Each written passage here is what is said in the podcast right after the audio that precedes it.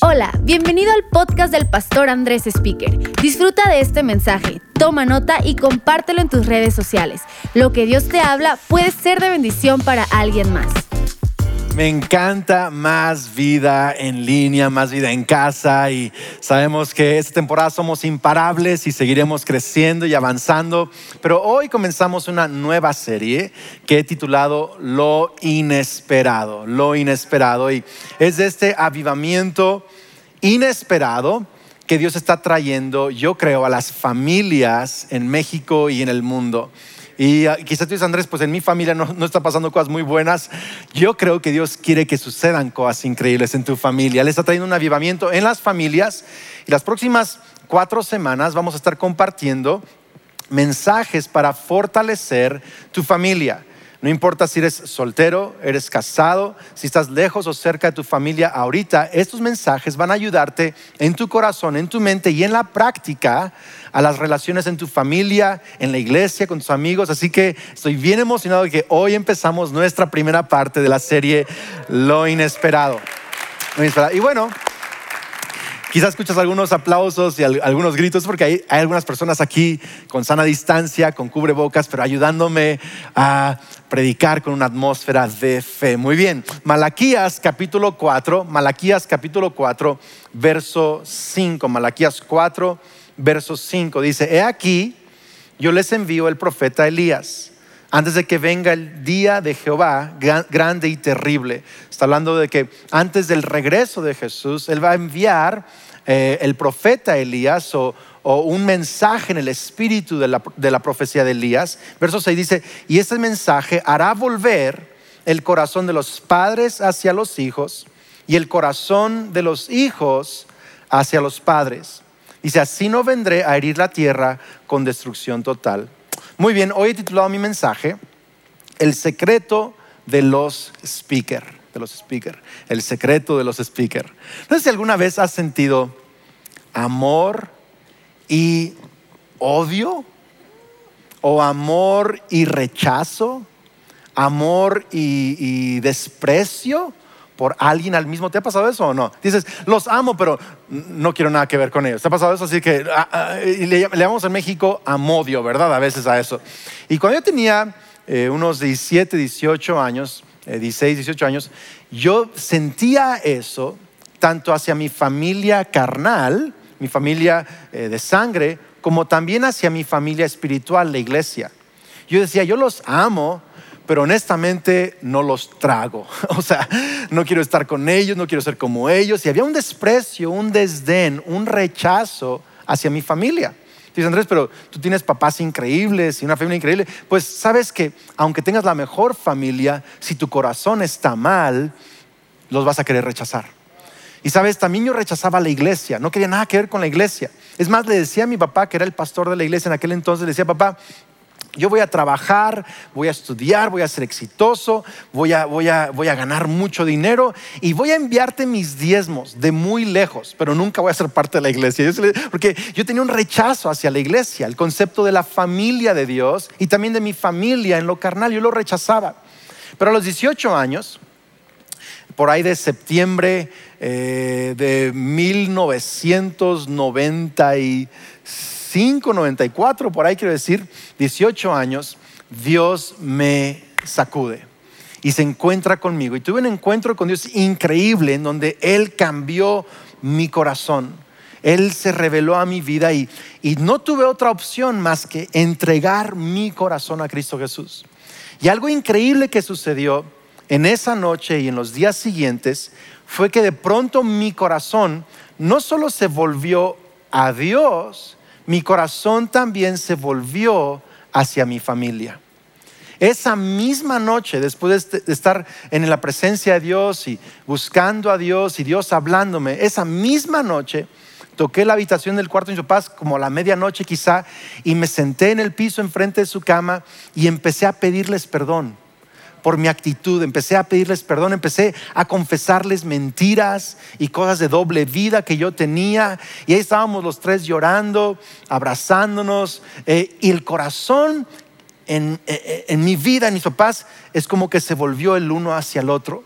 yo entendí ese día que volverse a Dios también es volverse con un corazón correcto hacia tu familia y hacia la familia de Dios, la iglesia.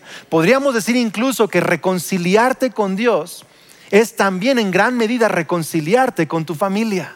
A veces eso, no es posible por la distancia o quizá alguno ya falleció o quizá hay familiares tóxicos a, los que hay que tener un poquito de distancia, pero, eso, pero puedes reconciliar tu actitud hacia ellos, puedes reconciliar tu corazón hacia ellos. Reconciliarse con Dios también es reconciliarse con la familia y con la familia de Dios que es la iglesia, es volver nuestros corazones. Y es el mensaje de Malaquías volver nuestros corazones. Y él está profetizando que antes de que Jesús venga, va a haber un avivamiento en la tierra en donde familias padres e hijos, hijos y padres van a volver el corazón los unos hacia los otros. Y yo creo que eso está sucediendo entre nosotros el día de hoy. Es algo inesperado. Es como que pensamos que un avivamiento es cierta reunión o cierto evento o, cierta idea que nos hemos hecho de avivamiento. Pero avivamiento también es cuando familias empiezan a amarse más, cuando familias empiezan a tener más paciencia, más cariño más servicio, más perdón, más... Eh, más eh, ¿Alguien está escuchando esto el día de hoy? Eso también es avivamiento. Y creo que ese es un avivamiento inesperado que está ocurriendo en medio de esta temporada. O sea, como nunca he visto, como nunca he visto a familias caminando. Papás llevando a sus hijos en bici, porque hay otras actividades que no pueden hacer, están obligados a hacer ciertas actividades. Están con papás en, bici con los niños, eh, caminando. Es increíble, nunca lo había visto así. Estoy viendo gente que está publicando en redes sociales, ¿verdad? Que ya llevo tantos meses o qué sé yo, viendo mucho más a mi esposa, a mi esposo que lo veía antes. Eh, Chris Lee, que es uno de los artistas aquí en Más Vida, eh, todo el tema creativo, publicó hace unas semanas, dice, Karen y yo hemos tenido de nuestras peores discusiones en esta cuarentena de nuestras peores discusiones, pero también de nuestras mejores reconciliaciones.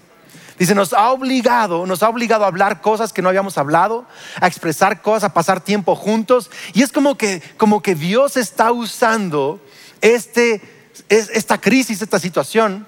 No que Dios quiso enviarnos la crisis, pero Dios usa la crisis para traer avivamiento a nuestros matrimonios. También con mi esposa Kelly. O sea, Kelly viaja mucho, yo viajo mucho y de pronto estar ahora todo el tiempo con la misma persona, es complicado. Y, hay temporadas o semanas que te toca estar más de cerca y es como que, wow, ¿qué está pasando? Y, ha sido difícil el ajuste, pero ahora estamos viendo un nuevo ritmo, un nuevo aprecio, una nueva comunicación. increíble está pasando en nuestro matrimonio, con nuestros hijos también. Está sucediendo algo extraordinario en, nuestra relación con nuestros hijos. Y, y yo sé que en algunas casas no está pasando eso, pero Dios quiere que suceda eso. Dios quiere restaurar familias, lo creo de todo corazón. Este es un avivamiento que está sucediendo. Y mira, está en todo el libro de Malaquías este mensaje. No solo el tema de los hijos y padres, padres e hijos, el tema de matrimonios, el tema de la familia espiritual, la iglesia. Es como que Dios está diciendo, vuélvanse a mí y al hacerlo van a volverse también hacia sus familias. Van a volverse también hacia la casa de Dios, la iglesia. Y sabes, esta es una de las obras principales de Cristo Jesús en nuestras vidas es cambiar nuestro corazón hacia la gente, hacia nuestra familia. Algunos que, sé que me están escuchando dicen, eh, pastor, pero yo sé lo que dice en Mateo 10, que Jesús dijo, he venido a traer división entre las familias. La nuera contra la suegra y eh, Jesús habla de eso en Mateo 10. Pues no entiendes el contexto de eso. El contexto no es que Jesús trae división a las familias, es que hay familias que cuando uno ama a Jesús, otros lo van a rechazar porque Él ama a Jesús. ¿Tiene sentido esto? Pero no es que Jesús traiga división a las familias, es que a veces la fe en Jesús produce rechazo en otros hacia la persona que ha puesto su fe en Cristo Jesús. Pero el que ha puesto su fe en Cristo Jesús siempre va a tener la actitud de acercarse a los demás en su familia. O sea, la obra de Cristo nunca es dividir, la obra de Cristo siempre es reconciliar, siempre es acercarnos. Entonces, Dios hizo esto en mi vida hace años. Dios está haciendo esto en las familias de la tierra. Hoy lo, creo, en esta temporada. Lo está renovando en mi vida y en tu vida. Pero sé que estás preguntando, Andrés, pero ¿qué tal con ese título del secreto de los speakers? ¿Cuál es el secreto? Pues además de que Dios cambió mi corazón, que puede cambiar el tuyo, hay algo que yo empecé a aprender a través de los años. Yo empecé a observar familias exitosas. Yo empecé a ver que había familias cristianas que no eran muy exitosas y familias cristianas que eran muy exitosas. Porque la etiqueta de cristiano no garantiza que tu familia va a ser buena familia o una familia sana. No, no, no lo garantiza. Porque a veces decimos que amamos a Dios, pero no hemos sabido traducirlo a amar a nuestros hermanos. Y yo empecé a, ver a esas familias. Yo preguntaba, ¿y cómo le hacen? ¿Cuál es el secreto? Yo esperaba que me contestaran algo así como, pues leemos la Biblia todos los días juntitos una hora. Yo pensé que era ese el secreto. Pensé que un secreto iba a ser, es que juntos nos vamos a evangelizar cada semana. Yo pensé que el secreto iba a ser, es porque, trabajamos en la iglesia. Yo te digo, no es cierto eso, a veces trabajar en la iglesia causa más pleitos, pero eh, yo, yo, yo, estaba buscando un secreto así como, como evidente, como de alguna acción para, para yo decir, ahí está el secreto, eso va a ser mi familia exitosa. La mayoría de estas familias exitosas, ¿sabes cómo me contestaban? No sé. ¿Quién sabe? Dije, ¿qué, en México decimos gachos, qué mala onda que no me quieren decir su secreto. ¿Cuál es el secreto? Yo empecé a observar y empecé a ver algo diferente en esas familias exitosas que en otras familias y es el honor con el que se tratan los unos a los otros. Había un honor entre ellos, una honra. Porque, ¿sabes? A veces el honor lo vemos como alguien que le hace honores a alguien que murió o guarda la memoria de alguien que murió. Pero yo creo que la Biblia también quiere enseñarnos a honrar las personas en vida, a tener honor hacia la gente que nos rodea. Yo veía cómo los esposos trataban con honor a la esposa. No que no, que no tuvieran nunca pleitos, pero había un respeto, un valor, un honor, un servicio, la esposa hacia el esposo, los hijos hacia los padres, padres a hijos. Había una amabilidad increíble en estas familias. Y sabes, Kelly, yo lo hemos hablado a través de los años, en que es muy importante ese principio para que tu familia exprese el corazón de Dios en Malaquías, corazón de padres a hijos e hijos a padres. Ahí está y se llama honor. Es más, la Biblia está lleno de la palabra honor. Está en Romanos 12:10, significa ámense unos a otros con afecto genuino y deleítense al honrarse mutuamente. Al honrarse mutuamente. Andrés, pero ¿qué significa esto de honor? Explícamelo más. Bueno, yo lo podría decir así. Si quieres una descripción de honor o de honrar a alguien, es así. Honrar es valorar a alguien como portador de la imagen de Dios. Lo voy a decir otra vez. Honrar es valorar a alguien como portador de la imagen de Dios. Dice Génesis 1.27, dice, y creó Dios al hombre a su imagen y semejanza de Dios lo creó. Varón y hembra los creó. En otras palabras, la persona que está sentada junto a ti fue creado o creada a imagen y semejanza de Dios. Y honrar a alguien es valorar la imagen de Dios en esa persona. Jesucristo incluso dijo en una ocasión, si los reciben a ustedes, me reciben a mí. Si lo reciben a ustedes, me reciben a mí. En otras palabras, portamos la imagen de Dios. Y cuando tratamos bien y honramos a alguien como portador de la imagen de Dios, estamos también honrando la creación de Dios. Y dice, deleítense el honrarse unos a otros. Yo sé que para algunos esto causa shock porque dicen, Andrés, pero eh, la experiencia que yo tuve en casa es que mi papá no representaba a Cristo. Él, él no es portador de la imagen de Dios. Mi mamá mm, tampoco o un tío o mi hermano. ¿Y cómo puedo yo honrar a alguien que actúa y vive totalmente contrario a Dios, que incluso me hizo daño, me lastimó, Andrés? Yo no puedo honrar a tal persona. Pues sabes, esa persona fue creada a imagen de Dios. Ha rechazado vivir conforme a la imagen de Dios, pero sigue cargando la imagen de Dios. Tú puedes honrar a esa persona sin aceptar la manera de vivir de esa persona. Tú como portador de la imagen de Dios puedes mostrarle a él o a ella la gracia en el honor, aun cuando él o ella no lo está haciendo contigo. ¿Tiene sentido eso? Alguien escribió en Twitter porque pregunté acerca de qué es honrar y qué es mostrar honor. Y hay un montón de cosas que la gente escribió. Es increíble la cantidad de respuestas. Pero alguien dijo, es mi decisión personal. Dice, puedo honrar a mi jefe aunque él sea déspota. Puedo honrar a mi papá aunque él sea alcohólico. ¿Por qué? Porque esa persona entendió, la honra no está en quién es la persona, la honra está en quién soy yo para reconocer cómo Dios ha creado a esa persona y el valor que tengo que darle. Y aquí dice Romanos, Romanos dice, deleítense al honrarse mutuamente. O sea, que, que sea algo que disfrutan, honrarse mutuamente, valorarse mutuamente. Fíjate lo que dice Efesios 6.2, lo conocemos. Honra a tu padre y a tu madre. Ese es el primer mandamiento que contiene una promesa. Si honras a tu padre y a tu madre, te irá bien y tendrás una que larga vida en la tierra. Me encanta eso. Es más, si tú lees diferentes pasajes acerca de la honra, siempre hay una recompensa a, ese pasaje. Eh, los que me honran, dice Dios, yo los honraré. Aquí dice, honra a tu padre y tu madre y te irá bien, prosperarás y tendrás una larga vida. Es más, son las dos peticiones de oración más pedidas en la iglesia. Que me vaya bien y que tenga buena salud. Es eso, que me vaya bien y que tenga buena salud. Pues ahí te va una manera que lo puedes conseguir. Honrando a tu familia.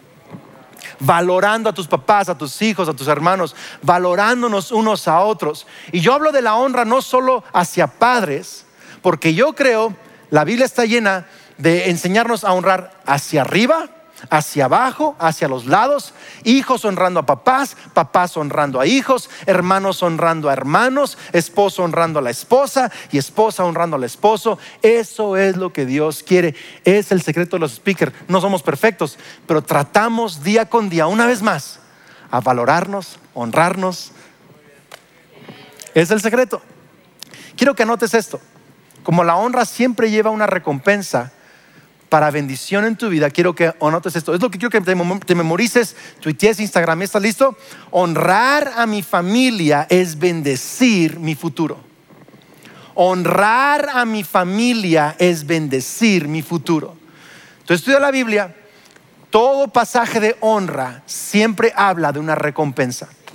Y si tú quieres un futuro bendecido, vamos a tener que aprender hoy a honrar a nuestra familia. Sabes, todos tenemos que superar obstáculos para honrar. Hay ofensas que tenemos que perdonar, hay egoísmo que tenemos que superar, hay expectativas que tenemos que romper. No sé cuál sea tu obstáculo para no honrar a tus padres o a tus hijos o a tu familia, pero quiero animarte a hacerlo porque tu futuro está en juego.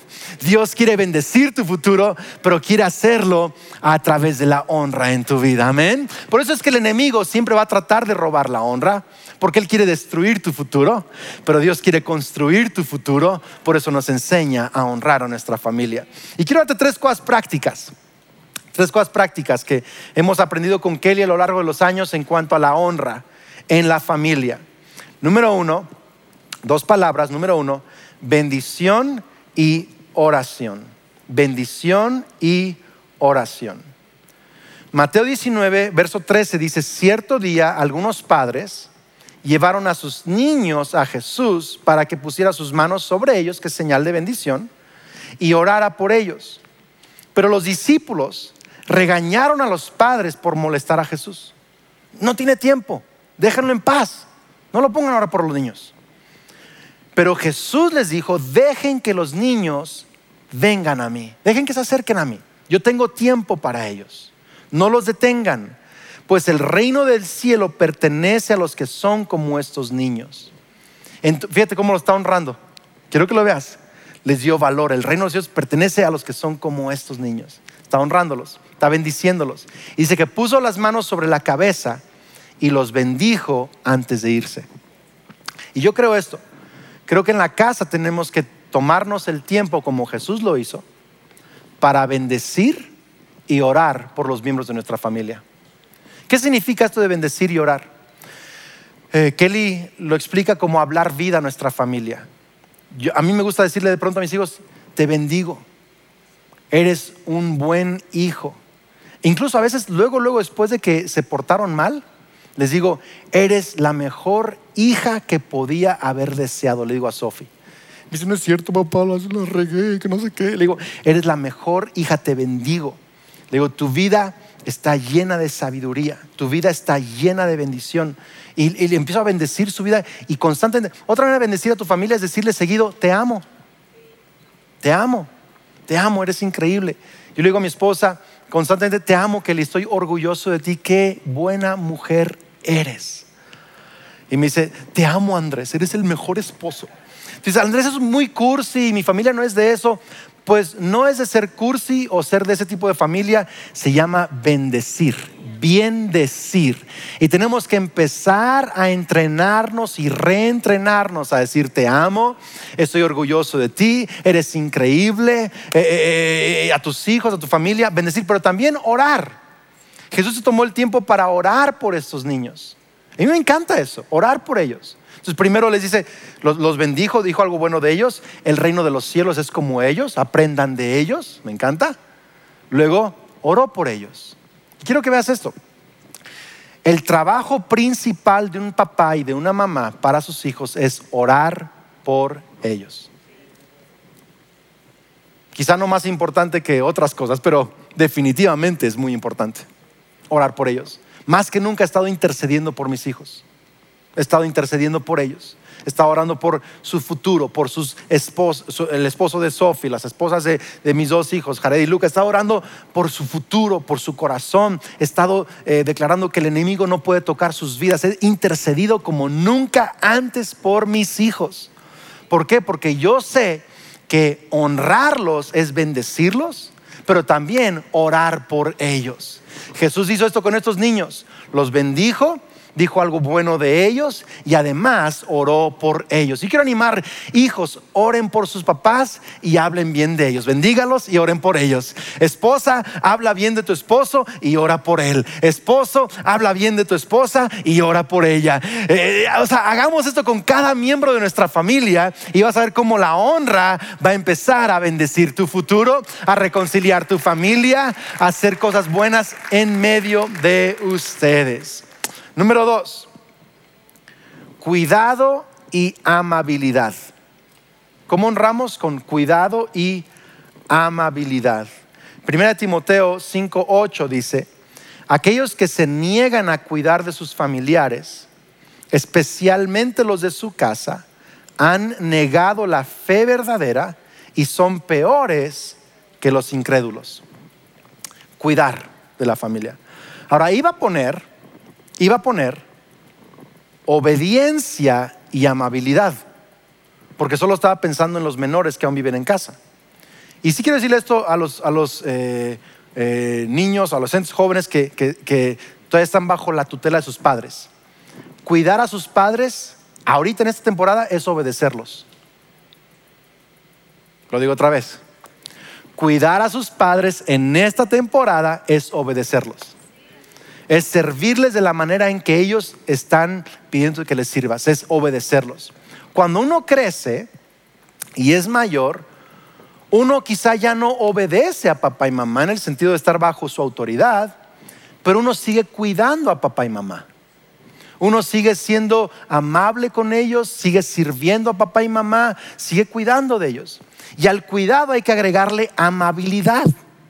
Porque a veces servimos a alguien con mala gana. Lo hacemos con una carota.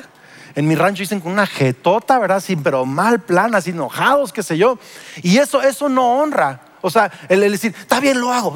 Eso no honra a nadie.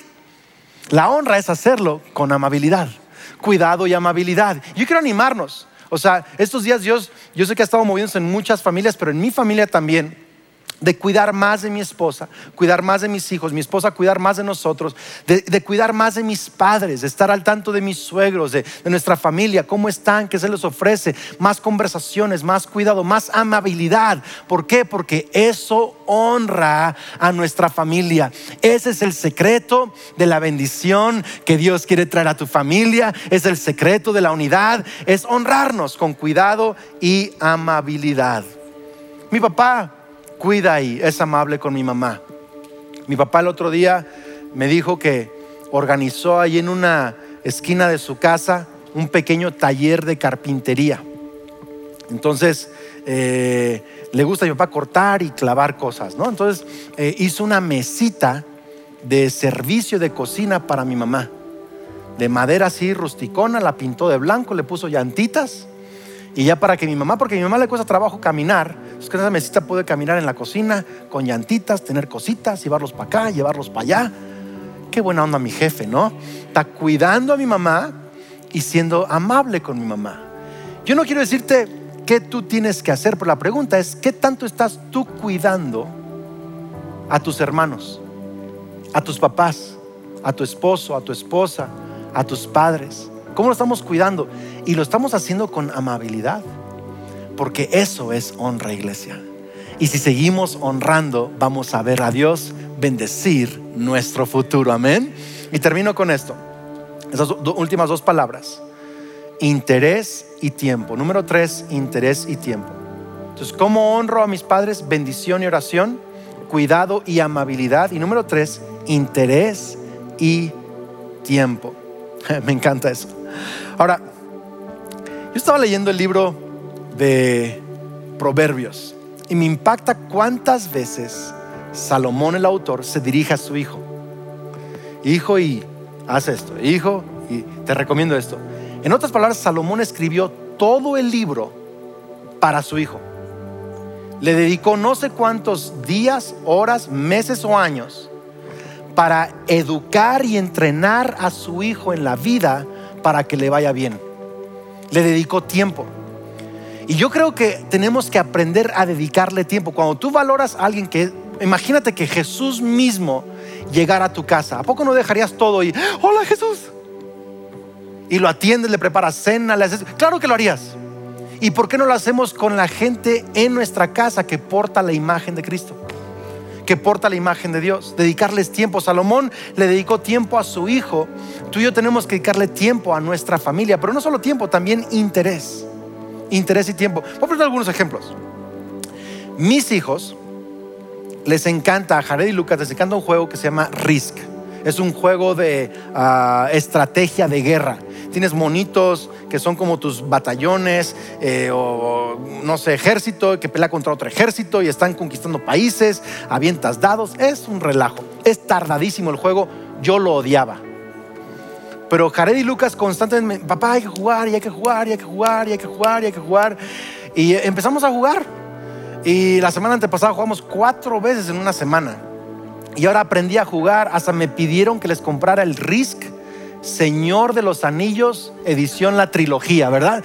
Que es todavía más difícil que el RIS normal. Entonces ya lo pedimos, ya nos llegó a la casa el otro día y, y, ahora no me meto en todos sus intereses. O sea, a Lucas le gusta el, Xbox, yo odio, ahí, ahí sí no, ¿verdad? O sea, no, no me gusta el Xbox. Pero busco intereses comunes en los que podamos aprender y pasar tiempo con ellos. Intereses y tiempo. ¿Tiene sentido esto o no? Yo quiero animarte a que busques qué interés en común con tus padres puedes encontrar, con tus hermanos, con tus hijos, y luego dedícales tiempo en ese interés común, porque vas a honrar lo que ellos valoran. Entonces, aunque a mí no me gusta el risk, es valioso para mi hijo Lucas, por lo tanto es valioso para mí. ¿Tiene sentido esto? Eh, para mi hija Sofía y otras cosas. Mira, incluso con mis papás y mis abuelos. A veces es un tema práctico, a veces es un tema muy grande. Mi abuela, por ejemplo, su mayor interés eran las misiones, las misiones mundiales, mi abuela Leola. Entonces, yo honestamente de, chavo no lo entendía. Y es más, hasta decía, eh, las misiones.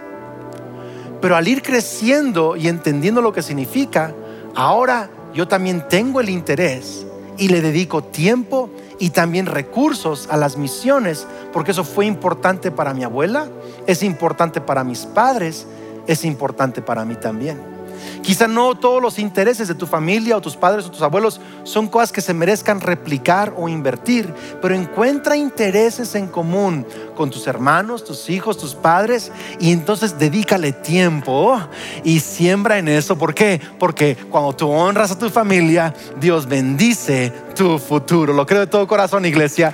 Hay un avivamiento viniendo a las familias y Dios va a bendecir tu futuro. Romanos 15:5 dice, que el Dios que infunde aliento, y esta es mi oración para ti, lo voy a orar en unos momentos para todas las familias. Es más, si estás cerca de eh, tu esposo, tus hijos, acérquense tantito.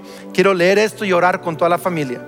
Romanos 15:5, que el Dios que infunde aliento y perseverancia les conceda vivir juntos en armonía conforme al ejemplo de Cristo Jesús, para que con un solo corazón y a una sola voz glorifiquen al Dios y Padre de nuestro Señor Jesucristo.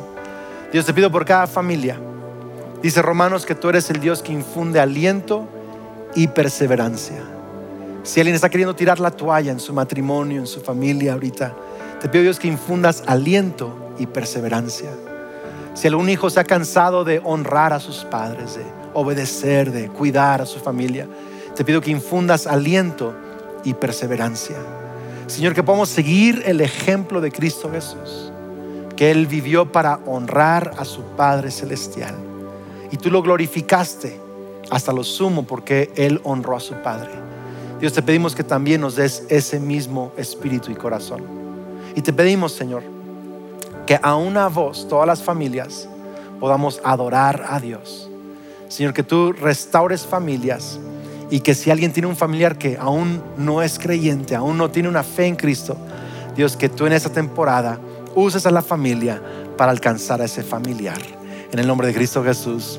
Amén. Y sabes, quizá me estás escuchando el día de hoy y tú hace, quizá como yo hace 25 años, tú también tienes una actitud incorrecta con tu familia, con la iglesia, incluso con Dios, pero hoy te has dado cuenta que tú necesitas reconciliarte con Dios.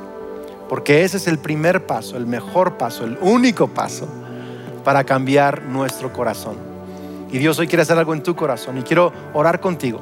Quiero que me des el privilegio de poder orar esta oración de fe, de perdón y de reconciliación con Dios. Ahí en, tu, en donde sea que tú estés o escuchando este mensaje, en tu casa, a través de la radio, en el carro, donde sea que estés, eh, quiero que pongas tu mano sobre tu corazón quiero que cierres tus ojos. Quiero que digas conmigo, Señor Jesús, creo y confieso que tú eres el Hijo de Dios, el Salvador del mundo, que tú eres mi Salvador. Quiero que seas el que lidera mi vida. Hoy me arrepiento de mis pecados, recibo el perdón de mis pecados, lléname con tu Espíritu Santo y declaro que tengo vida eterna en Cristo Jesús.